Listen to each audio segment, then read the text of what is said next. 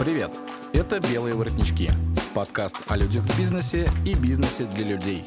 Каждую неделю мы приглашаем интересных гостей и ищем ответы на вопросы, которые задают предприниматели и те, кто строит свою карьеру в найме.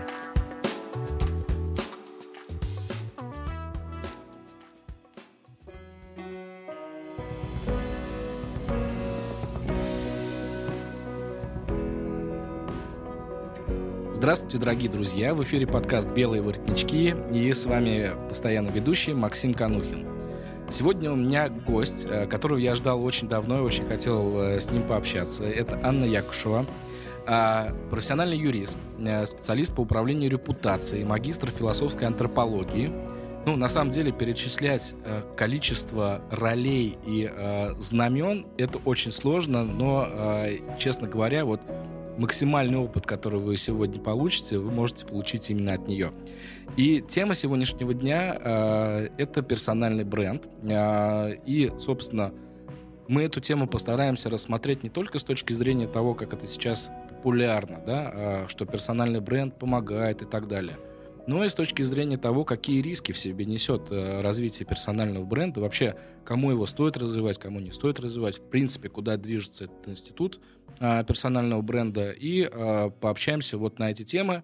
Если появятся какие-то дополнительные темы, кроме персонального бренда, вы тоже сегодня об этом услышите. Анна, здравствуй. Здравствуй, Максим. Здравствуйте все, кто нас слышит. Вообще, на самом деле, во-первых, спасибо, Максим, и за то, что ты меня позвал, и за то, что э, у нас сегодня есть э, возможность поговорить о таком сложном социальном феномене, как э, персональный бренд. Отношение у меня к нему противоречивое. И, наверное, разговор этот обещает быть интересным. В том числе и по причине того, что пока, ну сколько я живу на свете, это достаточно уже прилично, никто не объяснил толком мне, хотя я была любопытна, что такое персональный бренд. Я, например, отлично могу э, представить, что такое репутация, хотя это тоже история, которую легче трогать, чем давать ей описание. Но э, что такое персональный бренд, для меня, например, понять сложно. Ты знаешь, Максим, что такое персональный бренд? Вот э, я не могу это определить точно. А, сейчас, вот э, как мне кажется, а, какие тренды сейчас есть с точки зрения персонального бренда? Это а, охват, то есть, ну, сколько людей тебя знают. И э, второй вопрос, что они о тебе думают. То есть, условно, э, вот два этих элемента, мне кажется, в целом могут э, помочь да, сформулировать, э, что такое персональный бренд.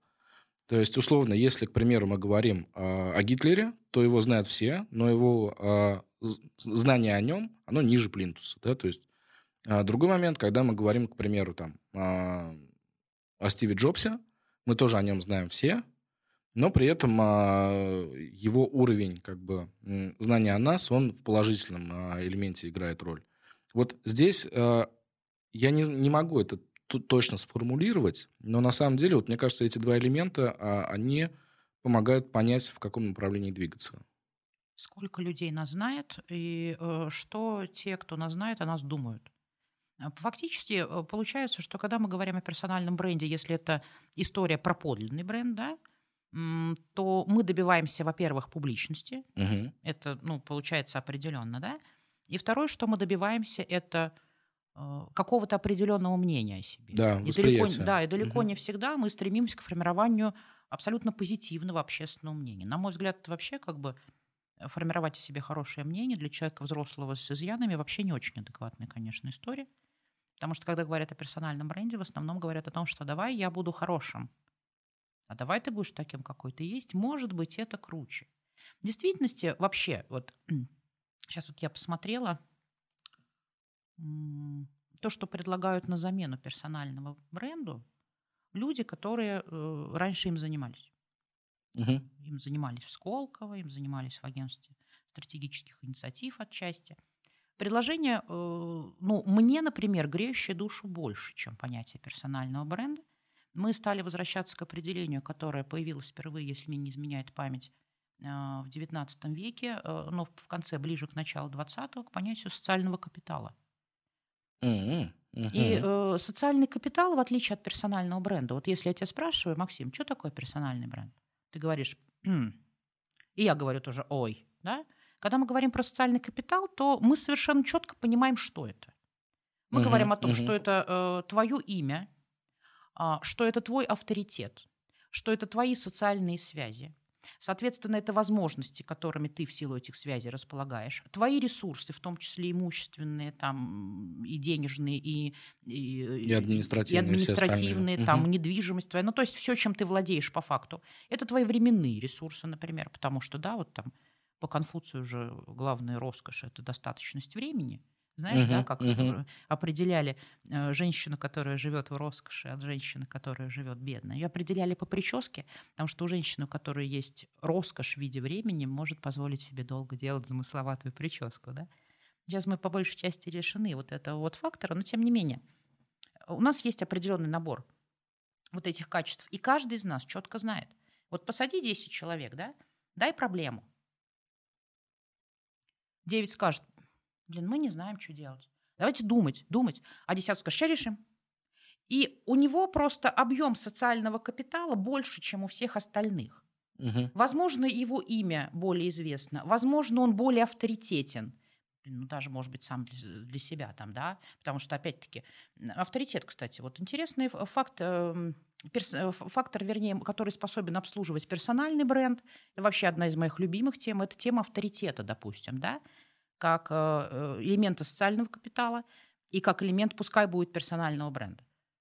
Нужно же авторитет. Если ты, э, если ты стремишься к публичности, наверное, ты стремишься к авторитетной публичности. Конечно. И ты не стремишься к публичности через криминальную хронику в Самарском обозрении, правда? Сто процентов. Да, ты угу. стремишься к тому, чтобы тебя ценили. Что такое авторитет? Вообще, когда я обнаружила как бы ответ на этот вопрос, я обалдела, правда. Я никогда бы не подумала, что такое авторитет. Давай, давай узнаем, что такое авторитет. Знаешь, что такое авторитет? Давай, расскажи. Я сейчас тебе скажу. Я, нет, я, я сейчас это, как училка пойду по, по старой стезе. От какого слова? Авторитет. Сейчас открытие прям. Авторитарный? Корень надо смотреть. Авто. Авто. Автор. Ага. Угу. Теперь смотри. Цицерон на всякий случай. То есть это э, крайне-крайне древние времена, да, по сравнению с тем, где мы сейчас живем. Здание.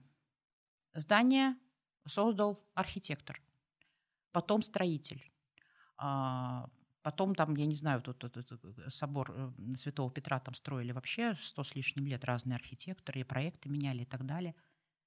А, когда мы говорим про здание, мы говорим о том, что автор этого здания по Цицерону, если смотреть в сторону как бы первоначального определения этого слова, тот, кто первый высказал идею об этом – Авторитет имеет тот, кто носит эту идею, способную к воплощению.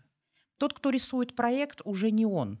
Угу. Тот, кто строит, уже не он. Понимаешь, о чем я говорю? Uh-huh, uh-huh. И вот когда, например, кто-то способен решить какой-то вопрос быстрее, вполне возможно, это связано с его просто личностным качеством авторитетности, да? То есть у него просто есть идея, которая uh-huh. изначально эффективна. И это тоже часть персонального бренда и одновременно часть социального капитала. Поэтому я бы, например, если уж мы тут э, с тобой э, сели говорить про персональный бренд, все-таки, когда речь заходит об этой категории, упоминала бы все-таки категорию социального капитала и относилась бы к ней конкретно и бережно. И я счастлива, что сейчас это делаю не только я на самом деле. Потому что раньше, когда я ходила к студентам и рассказывала про репутацию, я никогда не употребляла понятие личный бренд, я употребляла определение социального капитала потому что у него есть составляющие, и можно объяснить людям, из чего это состоит. Когда я говорю, они меня спрашивают, что такое личный бренд, я не знаю. Я не знаю, что по-английски клеймо там это, да, там, отметено, угу. что, угу. что. Они мне скажут, и что? Вот а, здесь как раз вот а, классно, что ты подняла эту тему, потому что на самом деле вот понимание персонального бренда сейчас в головах большинства людей а, это а, условно хороший Инстаграм с картинками и так далее, то есть э, и количеством а, фолловеров и все. То есть э, это означает, что тебя знают, как бы, и, может быть, пользуются твоими услугами. Но при этом твое влияние может быть абсолютно ну, ограниченным, да, то есть на кого ты можешь повлиять? Ну, на какую-то часть. Э, и с точки зрения цели влияния, то есть если тебя попросят, например, э, сделать что-то выходящее из твоей компетенции, сможешь ли ты это сделать быстро? А социальный капитал, получается, отвечает на этот вопрос, да, потому что он, э, ну, скажем так, в совокупности включает в себя больше элементов влияния на тот или иной контекст или ситуацию. Социальный капитал просто имеет под собой совершенно, совершенно прав, во-первых, совершенно понятную основу. А, потому что личный бренд не имеет, на мой взгляд, под собой чего-то внятного. Потому что вообще мы, мы это, э, ну, по крайней мере, я точно, и ты точно, я знаю, мыслишь категориями эффективности, результата, в некотором смысле там какого-то, э, ну, даже смыслового KPI, да. Мы здесь, когда говорим про личный бренд, мы как его измерим? Угу. А когда мы говорим про социальный капитал, у нас есть вот неважно, много этого или мало. Вообще неважно. Важно, что мы понимаем, что есть это. Угу. И когда, например, я говорю, я вот там Владимир Якушева, я, вот, вот мое имя аккумулирует мой личный бренд мой нажитый социальный капитал, мои стремления, мои смыслы, там, я не знаю, мою историю, биографию, все остальное. Это аккумуляция. Поэтому это начинается с имени. И это можно трогать. Uh-huh, и я uh-huh. могу в свою жизненную картину о, вот этого становления своей личной истории да, внести все что угодно. Но что такое личный бренд? Э, то, что я сделаю сейчас здесь с тобой э, в этом подкасте, вот этот диалог, он через час уйдет в историю, понимаешь? Uh-huh. А запись останется. И я пойду строить следующую историю, ты пойдешь строить следующую историю. Поэтому получается, что наш личный бренд просто фрагменты вот этих вот личных историй, которые, собственно, аккумулируют социальный капитал. И для меня, почему я хочу просто сделать подмену понятий сейчас, в хорошем смысле, не подмену, точнее, а замену. Потому что если уж мы говорим про личный бренд, давайте мы будем говорить правильно о том, что мы имеем в виду, потому что личный бренд все-таки скорее категория маркетинговая, да простят меня, ну, в таком смысле, продажном, да, простят uh-huh, меня те, uh-huh. кто э, проповедует его. И странно, но если ты хочешь построить личный бренд, ты спешишь навстречу своей мечте, ты тоже меряешь подписчиками, фотографиями, демонстрируешь внешность, интеллект, ты все равно делаешь, совершаешь акты в пользу наращивания социального капитала. А вот если, например, ты, э, ну, не знаю, там, учишься по книге личному бренду, ты прочитал книгу, у тебя добавились социальные связи, то есть там на последней странице телефоны как бы людей, которые тебе нужны, очень вряд ли. Скорее всего, нет. Там, там есть сразу, вот ты прочитал книгу, у тебя сразу подписчики полезли, скорее всего, нет. Угу. То есть вообще механизм построения личного бренда, получается, ничего не дает, кроме, возможно, внутренней переоценки, которая опять-таки ничего не дает, если мы не можем измерить угу. то, что с нами произошло в действительности, да? Да, да. Для тех, кто принимает решение, например, да, я, мне нужен личный бренд. Мне просто людей таких встречалось достаточно много, которые говорили, мне нужен личный бренд. И тут, наверное, я э, замолчу потому что я не понимаю, что от меня хотят в этот момент. Да, это, это важно. А, здесь а, еще такой момент стал мне интересен. А, по сути, социальный капитал – это а, историческая сумма а, всего нажитого вообще в целом, в принципе. А личный бренд сейчас, интересно, я вот когда готовился, я прочитал статью, в которой прям черным по белому сказано, как бы, если вы хотите сформировать свой личный бренд, а, то иногда вам приходится уничтожать свою историю. То есть, ну, в прямом смысле слова. То, а, потому что раньше вы могли восприниматься по-разному, ну, по-другому, да, не так, как сейчас вам хочется, чтобы вас воспринимали. А, а социальный капитал а, это все-таки историческая совокупность всего-всего, по сути. И а, здесь очень важный момент, на мой взгляд, играет еще, знаешь что? Как э, вот сейчас, вот, во-первых, как специалисту, э, я бы хотел себе, э, тебе задать вопрос. Я думаю, что сейчас института репутации в России нет. Твое мнение вот на эту тему, как э, человек, который в этой среде? А ты э, половину уже, в общем-то, информации дал, отвечая на свой же вопрос, да? Я зайду немножко, угу. где ты говорил относительно ну, скажем так, уничтожение личной истории в пользу личного бренда. Да? Угу. На одну чашу весов можно поставить прошлое, на другую. Это, во-первых, э, почему против я тут уже как бы философская позиция, и сейчас я на институт репутации выйду, не буду я замыливать эту историю. Человек все-таки это переработанный опыт. Ни с этим ничего нельзя сделать. И человек – неизбежная трансляция переработанного опыта. Причем опыта иногда достаточно серьезного. Мы транслируем как бы даже происхождение своих родителей иногда, да, можем передать. Поэтому если на одну, э, скажем так, условно чашу весов мы ставим личный бренд, на другую личную историю, да, но ну, я не знаю, насколько, я, конечно, с этим высказыванием, может быть, и не всегда есть смысл соглашаться, чтобы давайте бы приготовить уничтожать все, что было до этого.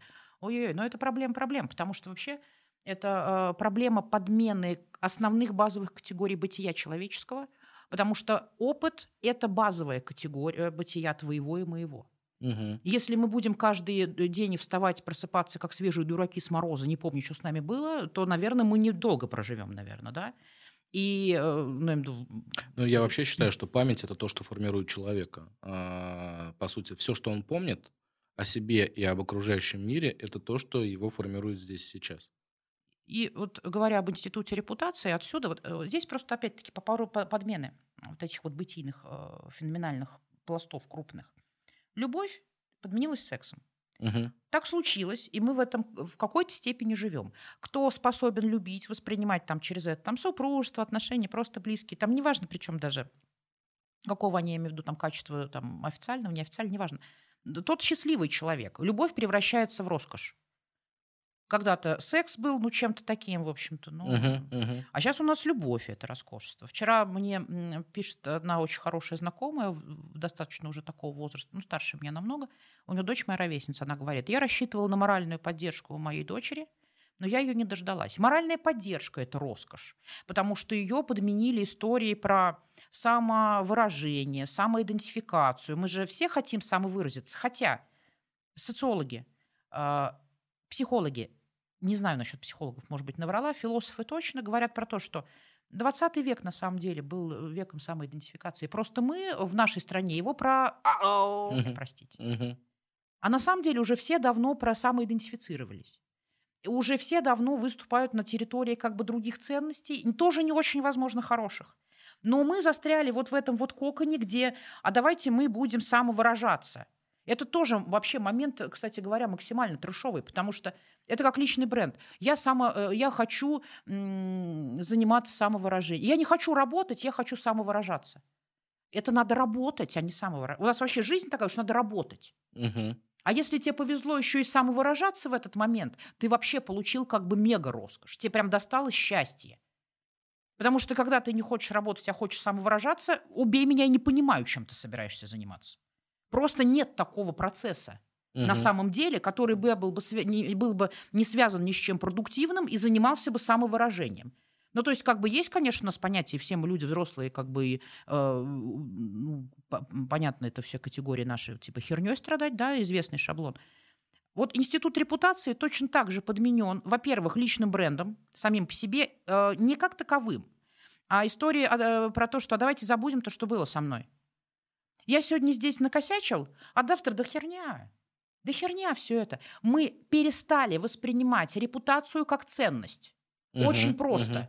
Мы перестали воспринимать доброе имя как ценность. Мы о нем вспоминаем только тогда, когда ну, про нас говорят какую-то вещь, которая задевает нашу личность настолько, что мы больше не можем как бы, ну, жить в прежнем состоянии. А думать о репутации, это же, ну, думать как бы о каком-то бремени сейчас уже. У нас времени мало, мы все время заняты, мы там где-то пытаемся э, по-другому провести время не в, не, не в размышлениях о высоком, да? Наш мы люди суеты, по сути-то своей. Да, а репутация да. – институт высокой ценности. А во время суеты высокая ценность остается, как правило, забытой. Поэтому для меня это абсолютно закономерно. Мы лучше создадим личный бренд. Потому что это быстро, как нам кажется. Это клево, в конце концов. Окей, э, даже раньше это было модно, сейчас, на мой взгляд, уже угу. не модно и даже скучновато. А репутации думать это как о чем? Как о чем? Сейчас еще а, репутация, как говорят, это общественное мнение, которое сформировалось в процессе там, созерцания поступков, заслушивания там, слов и так далее. На мой взгляд, репутация это в том числе и внутреннее состояние трансляция своего опыта. То есть переработка его и передача. И мы сможем создать любую репутацию. Главное потом уметь ее осилить. Это да. Я, ну, здесь вот, знаешь, как раз вот такой интересный момент. Репутационная составляющая и чувство ответственности за это. А, вот за счет того, что у нас, ну, мы, по сути, живем в век интернета, и я вот сегодня завел там, условно, страничку, а завтра удалил. И все забыли. А потом э, через полгодика опять начал свою деятельность, опять завел. И уже никто не вспомнит, что было полгода назад. А, а вот здесь получается, что мера собственной ответственности к происходящему, да, и к тому, что ты делаешь, и к тому, а, как ты взаимодействуешь там с внешним окружением условно. Мне кажется, это тоже вот такой момент, о котором многие не думают или забыли. А, потому что я вот э, к репутации отношусь следующим образом. Оно может быть очень узконаправленное, но а, я боюсь накосячить. То есть, условно, я прям боюсь накосячить, потому что я знаю, что я, ну, как бы не имею на это права. По, по нескольким причинам. Первая причина, что моя ошибка может стоить там, компаниям денег, условно. А, а вторая – это то, что, ну как же, у меня есть имя и фамилия, которые связывают меня с тем, что я делаю. И если я сейчас накосячу одному, то, соответственно, он будет всем рассказывать, что как бы, ну вот, сомнительная такая история. Поэтому, да, у меня узкое в этом плане абсолютно мнение, но, как бы, мне кажется, вполне себе, нет? Нет, я качаю головой не потому, что ты не прав. Никому не видно, но я и качаю так, как будто бы ты не прав. Я хочу поддержать, скорее, твое мнение, но при этом чуть-чуть дальше. Так скажем, помочь тебе о нем забыть. Угу, давай. Если ты говоришь, что у меня есть имя и фамилия, я не имею права на ошибку. Я создал такое имя, э, которое э, не ошибается, почти не ошибается. А, Максим, если у тебя имя, которое не дает себе ошибаться, конечно, ты когда-нибудь ошибешься. Но твое уже имя даст тебе, даст тебе возможность это исправить. Угу. Понимаешь? То есть чем сильнее ты э, в своей ответственности, тем больше шансов на исправление ситуации быстрее и эффективнее. В моем представлении, как бы отвлекаясь от репутации и от всего. Угу. Да, человек, который имеет большую внутреннюю силу, например, там, большую смелость, конечно, он способен совершить мега-ошибку. Маленькие, простите меня, люди совершают маленькие ошибки. Большие люди косячат, так косячат. Но они же исправляют это. Угу. И ты это знаешь, и я это знаю. Ну, да, все верно. Но, а, опять же, вот тогда такой момент. А, есть уровень ошибок, который невозможно исправить. Я сейчас приведу пример. Ефремов. Можно ли его сейчас э, оправдать каким-либо образом? Э, потому что ну, он изначально в контексте, как бы, который его максимально очерняет. Да, то есть вроде как бы под веществами или пьяный, неважно, не суть, мы не это обсуждаем. А суть в том, что он сделал, то есть результат. И э, стоит ли это делать и можно ли это сделать? И э, может ли он сам это сделать? А, ты считаешь, что репутация Ефремова пострадала? Слушай, ну я, честно говоря, думаю, что да. Нет? Я э, скажу тебе, как я это вижу. Во-первых, я абсолютно уверена в том, что те, кто ну, так или иначе знакомы с этим человеком через его творчество и через его биографию, прекрасно знают, что он склонен к алкоголизму иное количество, э, если, там, может быть, уже десяток с лишним лет, да. То, что этот человек может оказаться пьяным за рулем, я думаю, тоже понятно всем. Угу. Здесь, конечно, пострадала судьба Ефремова. А, пострадали люди, которые, как бы, ну, человек, который погиб, его семья, они тоже пострадали. Пострадал э, сам Ефремов, там, скажем, с моральной точки зрения, там, да, с душевной какой-то. Пострадало, безусловно, его здоровье, пострадает еще. Но я не думаю, что пострадала его репутация. Это э, то, что с ним произошло, оно закономерное развитие событий. Угу. И в нем не было открытия. Я вообще к ситуации... То есть я правильно сейчас, правильно я тебя понимаю, что мы, по сути, говорим, что ну, Ефремов э, сделал в стиле Ефремова. То есть его репутация, она не изменилась, так? Именно так. С Ефремовым случилось то, что должно было случиться с человеком э, таким, как он. Должно было при максимально неблагоприятных обстоятельствах. Конечно, что очень многим везет в этой ситуации, да? Если уж как бы про позицию Ефремова, может быть, честно говоря, может быть, зря ты это, ну, может, это обрежем, конечно, да. Для меня в ситуации с Ефремовым пострадала гораздо больше э, репутация э, коллективного мировоззрения, а, если она вообще может быть, но это, понятно, условное понятие, потому что я была в шоке от того, как люди высказываются. Я сначала была в удивлении, потом в шоке, потом э, едва ли не в ярости. Потому что такое э, ведро дерьма, которое выливалось, оно было несоизмеримо с адекватностью в принципе восприятия, потому что у каждого события это имеет отношение, в том числе к человеческой истории, ну, к личной, да, и к репутационным даже вот этим темам. У каждого события есть название. И если у события есть название, не надо придумывать ему свои субъективные какие-то вот эти вот э, хрени, которые э, ну, мы создаем для того, чтобы показать, что у нас есть мнение. Это трагедия. Угу. Адекватные люди относятся к трагедии как, как к трагедии, угу. а не как к базару, а не как э, к этому самому, э, вот это вот э, чуть ли не там не на куски мяса разорвать. Это вообще как бы, я, я посмотрела и поняла, что у нас очень много людей, к огромному сожалению, я дав, давно уже это не высказывала, сказывала эти вещи только в ближнем кругу, вообще не понимают, что произошло. Угу. Потому что произошла трагедия, причем Ефремов человек э, публичный. И это нисколько не уменьшает и не, не, там, не увеличивает историю про смерть погибшего вот этого Сергея, да, это просто говорит о том, что если ты, э, ну, то есть это очень классно, грубо говоря, на этих э, костях попрыгать. Угу. А вот я так и знала, все эти алкаши, да, божечки, девочки, как говорят в таких случаях в некоторых кругах, ну, это совсем трендец. И когда потом происходит, а потом мне становится понятно – когда говорят, вот, у нас такая страна, у нас вот это вот, вот, вот все не слава Богу. Конечно. Потому что мы не понимаем, что происходит вообще. Угу, угу. То есть происходит вот это, а мы говорим вот это. Вот у нас было 1 июля, там, да, событие, понятно, мы меняли Конституцию. Происходило вот это, а мы голосовать пошли. Угу. Что это было? Вот люди идут голосовать, я говорю, вы куда пошли-то? Голосовать, у нас голосование. Я говорю, да ладно. Говорю, правда, голосование, да? Да, кого выбираем? Среди кого говорю, выбираем? Говорю, а я думала, говорю, это по-другому называется, как бы не голосование. Угу. Ну да, слушай, это такой а, ну, ты сейчас заставил меня подумать на тему того, что от Ефремова в целом можно было ожидать, поэтому репутация у него не пострадала. Ефремов страдал алкоголизмом. Угу. Ефремов употреблял э, вещества, которые могут, соответственно, испортить сознание и навести на подобные рода истории. Ефремов, конечно, не первый раз ездил пьяным за рулем. Все предельно понятно. Случилась трагедия, в которой погиб человек. Все. Репутация угу. Ефремова не пострадала. Угу. И меня в этом абсолютно, я уверена потому что у него она была такая, какая была, и осталась. Пострадал, здесь пострадала репутация адвоката Ефремова. Угу. Потому что адвокат Ефремова, я сейчас уже в эту правовую фактуру не полезу, не полезу, по ходу совершил как бы несколько, ну, действительно, как бы адских просто вещей с позиции уголовной адвокатуры.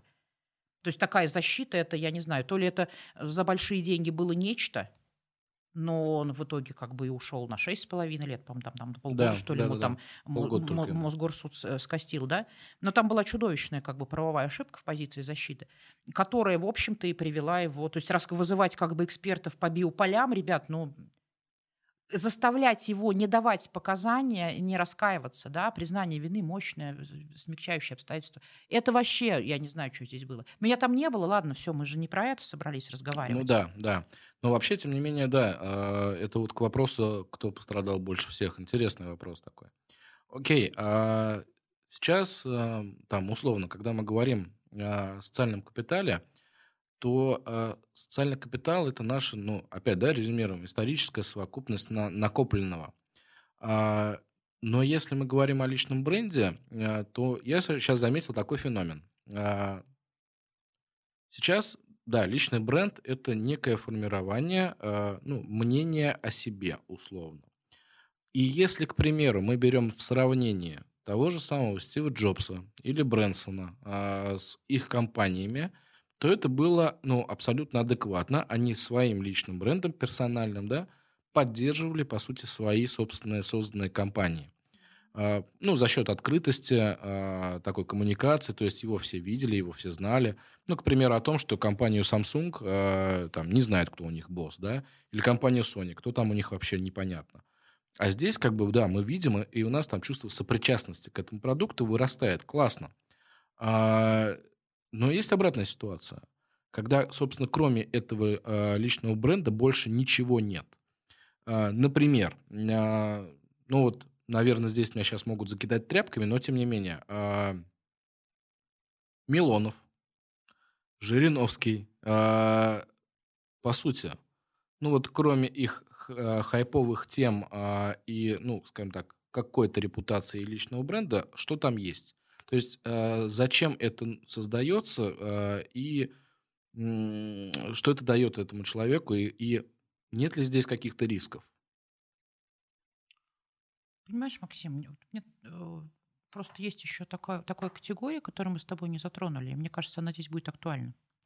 Это ну, образ жизни или стиль жизни, или способ трансляции себя, например, который напрямую связан вот с этим образом. Да? Образ жизни, если говорить, например, там, про Милонова, например. Ну, про Жириновского в меньшей степени, но тем не менее. Просто привыкли, видимо. Если мы говорим про некую стилизацию, как бы немножко фриковскую, Угу. трансляцию немножко вот такую, то есть мы тоже, тоже сейчас, понимаешь, можем с тобой э, порадовать наших слушателей тем, что начнем э, плести ахинею, как бы э, заливисто хохотать и вести себя как придется. И потом делать парадоксальные выводы, которые, как бы, в общем-то, возможно, будут прекрасны, но никому не понятны. Мы же тоже можем так сделать. Да, конечно. Но мы как бы коммуницируем в определенных рамках. Если бы мы захотели сделать подкаст э, как бы для фриков, например, или сами бы были такими, то мы бы вели себя иначе. Я думаю, что этих людей просто здесь вопрос не в том, что они, как сказать, это ядро их личности. Это, они просто демонстрируют формирование личного бренда через способ трансляции себя. И не дают возможности, ну, наверное, увидеть какие-то, допустим, другие грани личности. Потому что кто-то пишет там, ну, не знаю, там, стихи, например, вот как писал Егор Летов. Он так транслировал себя. А Милонов вот так транслирует себя. Потому что Летова мы тоже знаем же, потому как он себя передает нам, например, да, передавал. Милонова мы знаем, как он себя передает. Жириновского знаем, что у него агрессивная манера, он там кроет Мгм, матюгами, там оскорбляет и прочее. Это вопрос э, не о том, насколько там качественно, некачественно этот бренд нужен или не нужен, а вопрос просто о том, что человек выбирает такой способ коммуникации с внешним миром. Возможно, ему просто так удобно. Возможно, это его зона комфорта. Возможно, это, кстати говоря, его э, способ приобретения опыта. Потому что мы приобретаем опыт, э, когда соприкасаемся с внешним миром. Соприкасаемся мы в основном через коммуникации, конечно, да? В том числе это как бы через тяжелые коммуникации. Может быть, для них такой способ. Это, мне кажется, личностное что-то, не больше. Мгм, В том числе. Потому что, ну, никто тебя не заставит вести себя как Милонов. Ну, никто. Конечно. И меня никто. И мне скажут, вот соберется вот толпа, вот 500, там, я не знаю, ц- тысяч специалистов по личному бренду и скажет, Аня, мы тебе гарантируем, что если ты начнешь как бы вести себя как городская сумасшедшая, у тебя ждет головокружительный успех. Скажи, ребят, мне не надо головокружительного успеха, я хочу домой, как бы спать, у меня там, в общем-то, там семья, дети и так далее, да? Мгм. А если мне по кайфу, то я, как бы, конечно, пойду на это. Тут вопрос просто в том, у кого что внутри зашито. И нет ничего плохого в этом, потому что главное, конечно, это все-таки не совершать действительных преступлений, в том числе и моральных при трансляции личного бренда, да? Потому что есть люди, конечно, они, в общем-то, ну, в зачатке преступники. И Мгм. даже по факту, если законопослушны, они пост- постоянно приступают к границе. Чужие границы, границы, опять-таки, мироздания, какие-то бытийные темы, да? Мгм. Если они вот это начинают делать, это уже, конечно, ну, не стоит. И не стоит разрушать. А здесь, нет, мне, мне никто из перечисленных, чтобы было понятно, кроме Егора Летова, не симпатичен, но так сложилось. Вот, и э, каждый гораздо там, того, что на самом деле, если уж говорить про политику, то ЛДПР вносит чудовищные законопроекты, э, как бы они действительно прям очень бывают жестокие, хорошо просто, что их все-таки не принимают, но я э, знакомилась с повесткой буквально недавно, как бы вот этой вот законотворческой. Мгм, Там в первом мгм. чтении столько лабуды навалено. Ой-ой-ой-ой. Ну, у нас сейчас, да, тем более сейчас нужно здесь, наверное, обозначить дату. Сегодня 24 ноября 2020 года, а несколько дней назад у нас вновь был запущен бешеный принтер. Э, Поэтому, да, здесь как бы такое очень э, сомнительное, э, такое, знаешь, сомнительная тема реальности, в которой мы живем, вообще непонятно.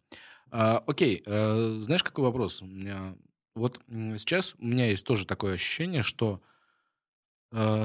все-таки, да, если фокусироваться именно на определении персонального и личного бренда, а, то он, а, по сути, за собой так, пытается сохранить две функции.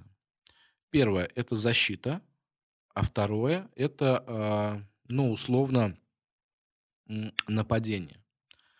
Защита. Мы знаем, к примеру, несколько примеров о том, что а, компании пытались там, ну, условно, захватить а, через разные рейдерские махинации, ну, может быть, даже не рейдерские, не суть, просто через махинации, да, а, путем а, как раз ну, разрушения персонального бренда основателя и, соответственно, и вот э, его публичность, да, и э, то, что его знает, охват, охват, э, он э, пытается таким образом свою компанию защитить.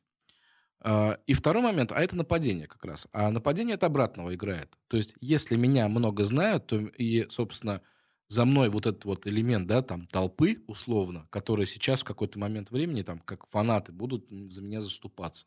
Как у блогеров. То есть, говорят, сейчас вон пойдем а, подписчиками там а, кому-нибудь сорвем трансляцию. Ну, условно, таких очень много. А, ну, вот на Ютубе я вижу. Но, тем не менее, вот две функции, защита и нападение. Вот как ты считаешь, это имеет место быть? И насколько, например, сложно а, навредить компании через удары по персональному бренду основателя или директора? Сейчас скажу тебе, во-первых, э, скажу тебе такую вещь. Я действительно ушла глубоко в себя, пока ты говорила вот эту часть, потому что меня осенило. Я вынуждена как бы сейчас этот инсайт высказать прямо сейчас вот в этой записи. Ты говоришь о том, что личный бренд или для защиты, или для нападения. Получается, что личный бренд э, – территория войны. Теперь смотри. Есть территория войны, вот сразу как бы как у меня идет. Есть территория труда, мирного, созидательного труда. Но все понятно как бы с личным брендом. А, сразу как бы возникает такая пошлая, действительно пошлая мысль, и я ее выскажу, но просто не факт, что она у меня сейчас прям доказанная, но, э, может быть, как бы личный бренд действительно стоит вынимать только тогда, когда война, а вообще работать надо, а не э, строить личные бренды. Ну, прошу прощения. Угу, Для угу. тех, у тех, у кого другое мнение, потому что фактически я обвиняю их в какой-то ленности, да? Но смысл вообще не в этом. А в том, что э, если поверить сейчас тебе, ты фактически ты разрушил миф о личном бренде, понимаешь? А я, ну, и, не стараюсь быть его сторонником. Просто для меня, к примеру, вопрос следующий. А ведь на самом деле, там, а, к персональному бренду я согласен абсолютно с тобой, что это больше к маркетингу. А если маркетинг, то это конкурентные войны. Соответственно, если это конкурентные войны, то у персонального бренда есть две функции – защита и нападение. История в том, что ты это мыслишь категориями мар- маркетинга, а я-то сейчас ушла в эту в плоскость опять вот этих да, категорий да, да, общефилософских, да. да?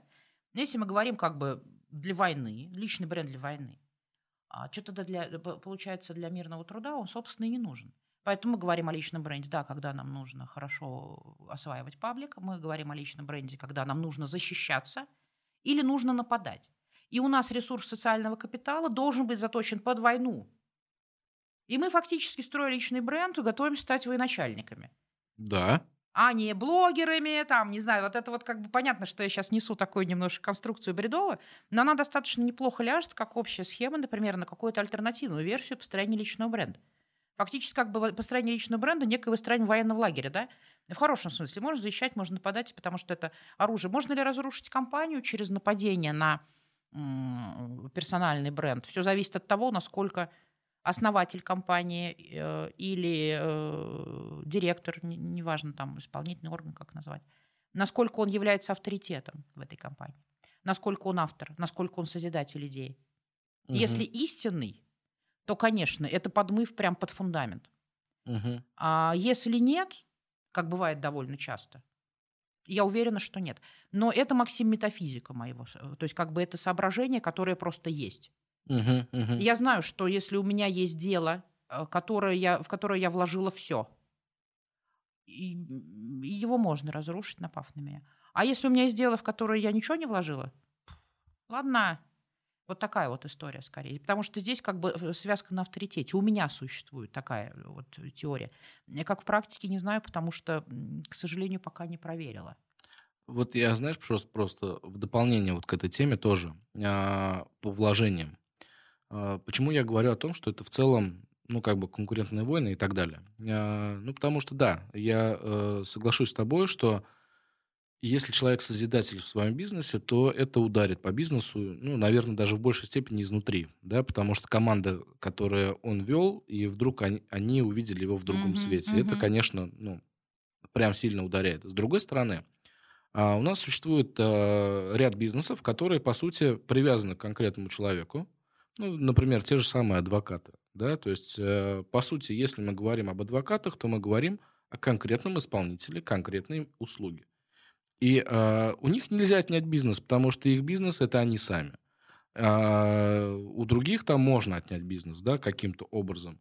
Но вот здесь получается, что его э, персональный бренд, его личность, его социальный капитал в целом подвержены влиянию э, и, соответственно, могут повлиять на его, ну, скажем так, дальнейшее развитие. То есть вот в таком разряде тогда получается, что в целом, так как он является равно созидатель и создатель, то тогда он ну, в такой высокой степени риска находится. Можно как-то этот риск минимизировать? Можно ли этот риск минимизировать? Я думаю, что, в принципе, если мы не говорим о каком-то тотальном положении, внезапном положении вещей, конечно, репутационные риски нужно минимизировать и стремиться сводить все-таки, если не к нулю, но к каким-то минимальным, минимальным показателям. Почему? вопрос о том, что у нас институт репутации находится там в дерьме, да, и о нем не думают. Я думаю, что э, страдают те, кто действительно почему-то о репутации не подумал. На самом деле снижение репутационных рисков необходимо. Ну, для этого, мне кажется, в компании даже, в принципе, должна быть, должна быть в идеале э, отдельная стратегия. И стратегия будет иметь, конечно, коммуникационный характер, но в ней должна уверенно сочетаться проработка и правовой инфраструктуры, и инфраструктура, которая затрагивает связи с общественностью, и инфраструктура, которая затрагивает HR-службы. Объединение вот этих вот э, тем, вот этих секторов, способно, конечно, репутационные риски снижать. Потому что мы можем накосячить в юридической сфере, безусловно. И иногда у некоторых компаний, в принципе, если работать, там, смотреть на там, показатели репутационного аудита, ну, все ништяк, юрист ужасен. Документы чудовищные. Поэтому проигрыши судебные. Поэтому бесконечные исполнительные листы. Люди смотрят, все у нас понятно, все у нас как бы базы доступны. Ты открываешь э, любой информационный мониторинговый блок, и ты понимаешь, что твоя компания в заду. Хотя вообще она звезда. Угу. Потому что просто у тебя правовая инфраструктура косячит бесконечно на твою репутацию. Ты даже у тебя есть деньги платить. Но репутация из-за этого страдает. Точно так же у тебя все хорошо про HR, вообще ничего, все прекрасно знают, как HR может ну, сделать так, чтобы репутационные и внутренние репутационные риски, и внешние были максимально высокими. Угу. Даже когда мы говорим элементарные вещи, там про трансляцию сотрудников в социальной сети информации о компании, иногда как бы даже этого достаточно. Угу. Поэтому компании создают, занималась я этой историей, вот регламентом э, поведения сотрудников в социальных сетях. Есть такие запросы, их, правда, не очень много, но они существуют. А, потому что говорят, нам надо, чтобы они вот это, вот это писали, вот это, вот это не писали. Напишите так, а, чтобы мы понимали, за что их штрафовать. Я говорю, подождите, напишите так, чтобы они понимали, за что вы их поощряете. Угу. Потому что трансляция компании, репутация и бренда компании в социальной сети сотрудниками должна быть хорошей, а не ограниченной. Когда мы говорим о, о снижении репутационных рисков, мы о абсурд. Говорим о расширении открытости. Но чем шире границы открытости, угу. тем страшнее начинается история, в, я говорю, в правовом, в информационном, в hr теме. Мы начинаем просто тонуть там. А искусство-то в том, снижение репутационных рисков, что ты открытость-то расширяешь, ее границы раздвигаешь, а механизмы при этом делаешь более интересными, более эффективными, некоторые даже очень затейливыми. И поэтому, когда ты говоришь, мои сотрудники должны писать про мою компанию хорошо, окей, дай им поощрение. Слушай, ну вот здесь, мне кажется, знаешь, вообще а, поощрять или наказывать за посты в социальных сетях я считаю абсолютным бредом. А, честно, я поясню.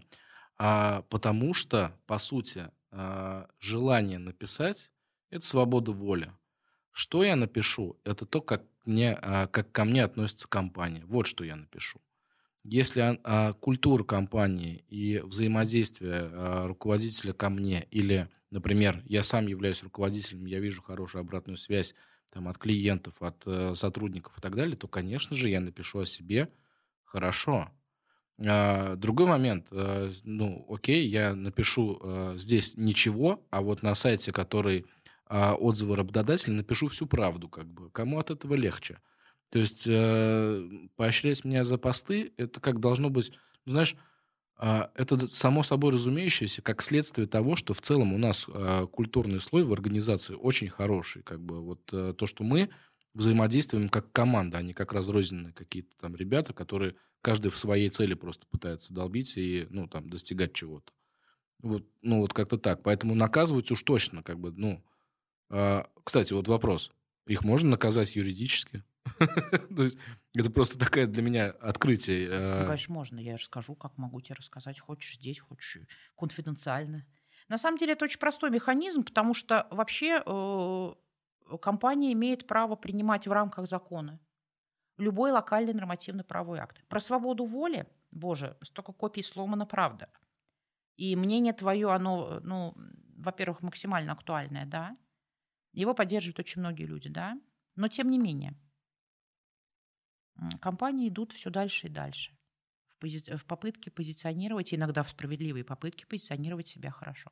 Угу. Проблема здесь не в том, Максим, когда мы говорим, что э, давайте наши сотрудники будут писать про нас хорошо. Проблема э, в том, чтобы действительно привести э, в нормальное состояние их и без того случающуюся трансляцию корпоративных вещей Угу. корпоративных историй, тем. Потому что если ты хочешь написать о месте своей работы, давай ты не будешь выкладывать фотографии, которые ни в одни ворота не влезут. И, э, как, ну, потому что на самом деле просто кейсы бывают чудовищные. То есть просто чудовищные. Да, банные корпоративы, например. Банные корпоративы, фотографии вот эти вот туалетные пресловутые, это ладно. А, ну, есть темы, которые, например, есть, например, вот ситуация, допустим, да? Рекламное агентство. Они, э, там нет, это не, не агентство, потому что иначе сейчас не- не- неправильно я сказала, рекламная фирма. То есть люди, которые руками делают подрядный договор, никого не нанимают.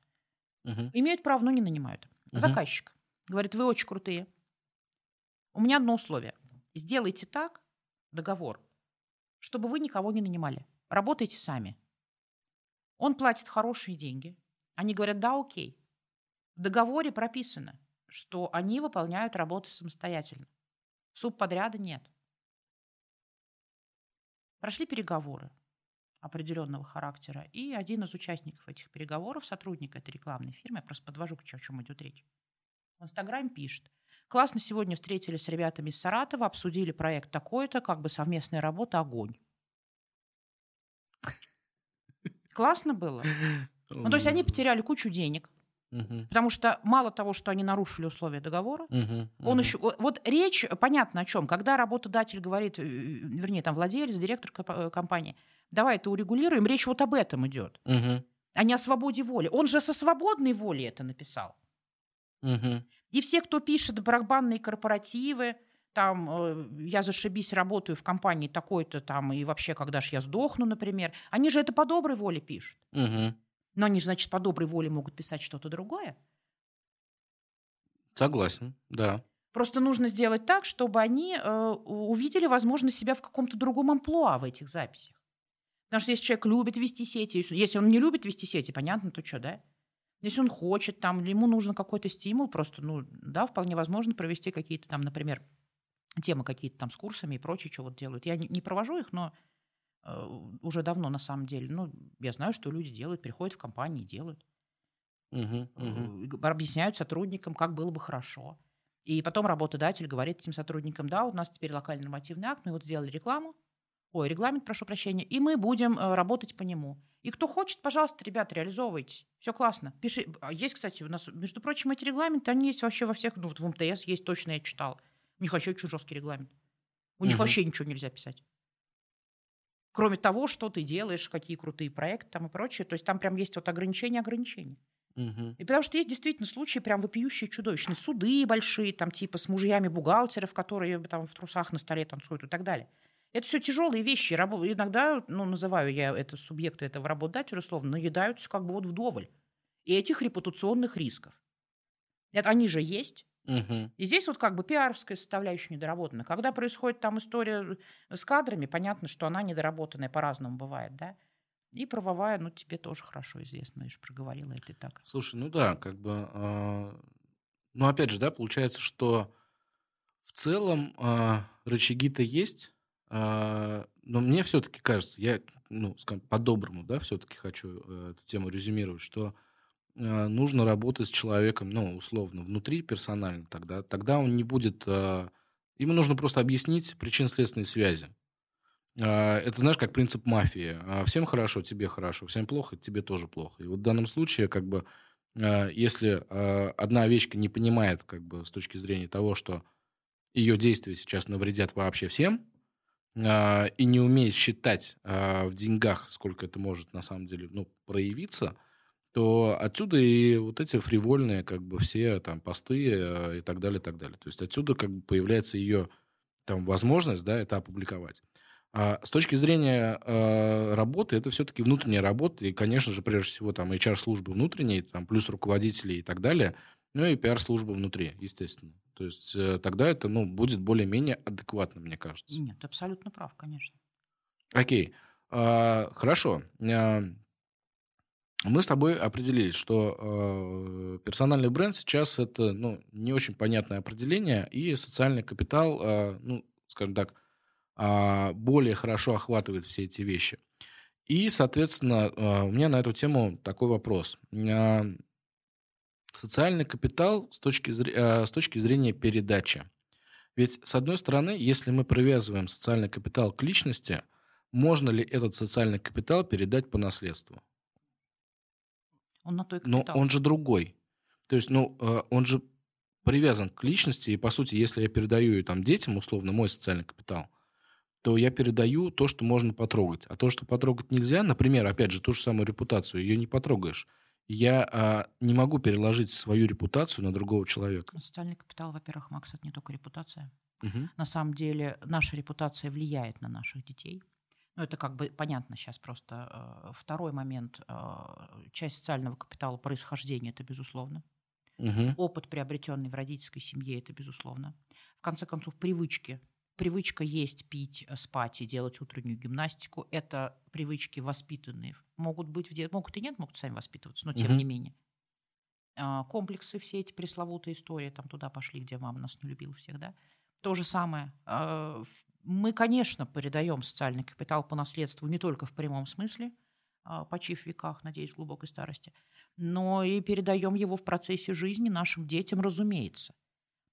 Наши дети очень часто выбирают гордиться нами или все-таки нет. И мы с этим ничего не можем сделать. Угу. Все зависит от того, какой базовый социальный капитал у нас при общении с ними проявлен. Угу. Потому что есть э, дети, которые говорят, э, я не вообще ставлю, я знаю просто таких людей, они говорят, я всю жизнь готов положить на то, чтобы не быть, как мои родители. Это тоже переданный социальный капитал, просто негативного формата. Угу, угу. А есть те, которые наоборот. Слушай, ну да, э, интересно. Вот это интересно, прям по-другому я сейчас, наверное, буду на эту тему смотреть, а, потому что такие, знаешь, зашевелилось у меня на эту тему в голове что-то. А, потому что я-то думал, что а, социальный капитал, ну, условно, он все-таки отражает какие-то ну, более заметные и вещи, которые можно потрогать, да, а вот здесь получается, что я в целом а, взаимодействую, например, э, взаимодействую я с детьми, уже, по сути, передаю социальный капитал. Ну, сейчас просто у нас время все-таки мягче, чем, например, советское. Угу. Но, тем не менее, мы же говорим о социальном капитале. Сейчас, ну, если говоришь про наследство, там все равно какой-то расширенной такой категории. Ну, в советское время же имело принципиальное значение, кто твои родители. Принципиальное угу. значение. Угу. И это, собственно, для многих составило базу социального капитала. И сейчас это тоже имеет значение, просто в другом ракурсе. Вот и все. И одинаково иметь, кстати, ну, большое значение, серьезное, могут быть как причастность к очень, например, богатой или интеллигентной, или прославленной, э, там, например, в искусстве семьи. Угу. Точно так же можно сказать, я из бедной семьи. Мои родители там, я не знаю, токари, там, слесари и так далее. А я смог там еще там их обеспечить. Это тоже социальный капитал, понимаешь? Угу, и он угу. вот на то он как бы и история работы с ним в чем хороша-то. И сейчас мы уже, наверное, как бы в силу того, что мы подходим, наверное, к, к развязке вот этой темы, для меня, по крайней мере, внутренне, да, почему личный бренд э, превращается э, в личную историю, в мою трансляцию моей биографии постоянную. Когда ты начал мне писать, вот там, там, вот она, там, там, не столько знамен не перечислишь, ты транслируешь мою биографию, противоречивую, сложную, с, с каким-то там приоритетом, там, я не знаю, на интеллектуальный труд, например, да, разностороннюю весьма. Не сказать, что прям ты, ты как-то по-другому сказал, да? Что-то ты не сказал. Ты же не сказал про меня. Вот, там, спортсменка, там. Потому что я не спортсменка, не комсомолка, как бы, да. Ну, красавица, наверное, но опять-таки это не доказано сейчас здесь, потому что у нас, история про уши, а не про глаза, да, то есть мы это не обсуждаем. Это просто в качестве стёба. И э, все мы, занимаясь своим личным брендом, по сути, занимаемся это, вот этой вот трансляцией своей биографии, которую мы себе можем создать эту, а можем эту. Я же говорила еще угу. с тобой уже не раз про это. Попробуй напиши биографию, да, но не ты вообще кто-нибудь. И ты, если у тебя будет время, ты можешь сделать это 10 раз по-разному. И угу. где-то ты будешь полное дно, а где-то ты будешь невероятно крутой. И ты ни там, ни там ни слова не соврешь. И вот так вот эта история с этим пресловутым личным брендом, на мой взгляд, работает. И она гораздо проще. Потому что когда ты, например, там пишешь, я вот хотел стать космонавтом, а стал бухгалтером. Это uh-huh, как, вот, uh-huh. вообще-то разрушенная мечта. Фу, ты хотел стать космонавтом, а стал бухгалтером. А потом он раз и пишет о том, что это было крутое решение. Что он вот у него миссия, вот это вот как бы вот э, баланс. Бухгалтер это баланс же. Uh-huh, uh-huh. А баланс это же вообще-то круто. Это фактически философия жизни. У нас почему? Фу, ты бухгалтер, у тебя скучная работа. Нет. Бухгалтер держит баланс. Между прочим, баланс в мире денег, чтобы было понятно. Да, да. Бухгалтер трансформирует это в, в то, что называется отчетом, можно сказать, ответственность перед миром за эти деньги. Я сейчас строю личный бренд бухгалтера, чтобы было понятно, чем я занимаюсь. Я показываю на этом примере, как все это переворачивается. И я не знаю, кто круче, космонавт, который летает, или бухгалтер, который держит баланс финансового мира в отдельно взятой территории. У каждого бухгалтера свой надел, и он держит там баланс финансового мира. У угу. меня все про бухгалтера. Слушай, а, спасибо тебе большое. Я очень рад был с тобой обсудить эту сложную, неоднозначную тему. А, я думаю, что наши слушатели точно на эту тему теперь задумаются как минимум с другой стороны. А, не только с позиции маркетинга, как это сейчас э, в трендах условно, но и с позиции смысла, а, который закладывается в определениях. Ведь на самом деле действительно сначала определимся с понятиями. И когда мы определяемся с понятиями, нам становится гораздо проще уже подбирать нужный инструментарий для того, чтобы эту тему развивать, качать и так далее. Поэтому э, я очень тебе благодарен. Мне очень понравился сегодняшний диалог. Он был э, о разном, но в целом об одном. И, соответственно, э, наверное, мы на этом с тобой сегодня вот завершим. Я буду очень рад, если мы э, как минимум в следующем году проведем такой экскурс, ну, уже по другим темам, потому что тем-то огромное количество. Э, поэтому еще раз тебе спасибо. Спасибо большое, Максим, всегда рада. Спасибо. Все, ребят, а вы подписывайтесь, э, ставьте э, лайки, э, соответственно, и, конечно же, пишите комментарии. А еще вы всегда сможете задать вопрос в комментариях, и, собственно, мы потенциально можем эти темы рассмотреть в будущих подкастах. И всем хорошего дня, пока-пока, удачи!